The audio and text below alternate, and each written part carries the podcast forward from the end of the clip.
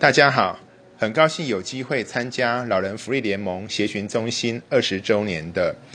线上论坛。我在这边呃跟各位分享我们公司对于科技照护及科技协寻的一些经验。当初我们推出这个服务的一个起心动念，是针对失智老人的人口。我们看到这个人口的增加，我们想电信业者可以为他们做些什么？我们公司是一个科技的公司，我们希望以科技作为公益，用科技来拥抱爱。我们做了很多，也期望可以结合物联网的科技来关怀呃失智的一个银发家庭。因此，我们推出的这个 My Angel 的一个服务，呃，可以分成三个部分。第一个是给佩戴者使用的手表，第二是给照护者使用的一个 APP，以及给爱心天使使用的一个 M 加服务的一个鞋型圈。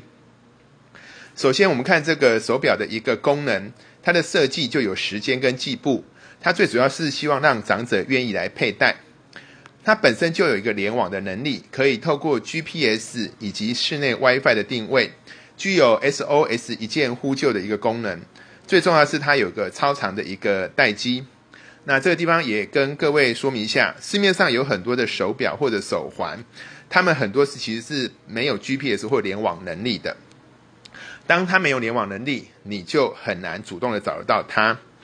那有些有联网能力的话，它本身就非常耗电。很快不到两天三天就需要充一次电，对于家属来讲会造成很大的一个困扰。那我们的产品就是能够结合这两个的一个优势。那 A P P 是给家人来使用的，那可以有让五个家人同时来关心，它可以有活动的关怀、历史的一些轨迹，还有电子围围仪的更等等功能，也可以透过协寻来让爱心的民众来协助寻找。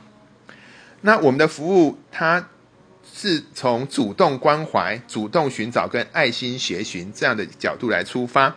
那我们可以看到几个我们实际应用的一个案例。第一种，譬如说，呃，家人有失智又没有同住，那你可以透过一个 A P P 远端的去关怀家人的一个状况。第二种是可以做主动的一个寻找，譬如说有一有一个家属的案例是早上起来发现他的妈妈已经不在家。那也不知道他在哪里，所以他可以透过这个呃 A P P 可以知道说妈妈现在已经走到哪里。那他原来妈妈是想要回到他的老老家，那他可以就可以利用这样找到他，也能也可以很快的呃发现他的一个位置。另外还有一种情况是呃他。利用我们的这个装置，他发现他的爸爸走了很远，但是他担心说在那么远的地方会不会有什么交通的意外，他就可以透过一个协寻来请求一些热心民众的一个资源。好，那关于协寻的做法是这样子，那我们可以用一个实际的案例。呃，张张先生当他发现他需要寻找他爸爸的时候，他就可以先预先在他的 A P P 先把他爸爸的一些相关资料先填上去，还有自己的一个紧急联络电话都填上去。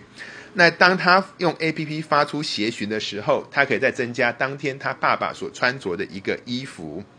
那他把它发出去之后，透过我们公司的一个基地台，他就可以知道说他现在所最后位位在的位置，以及在这个附近有哪些有热心的一个民众。那我们就可以透过透过这样的一个讯息，透过我们叫做 M 加的一个 A P P，让这些主动参加的民众可以收到这样的一个协寻讯讯息，那他们就可以协助来帮忙做一个寻找。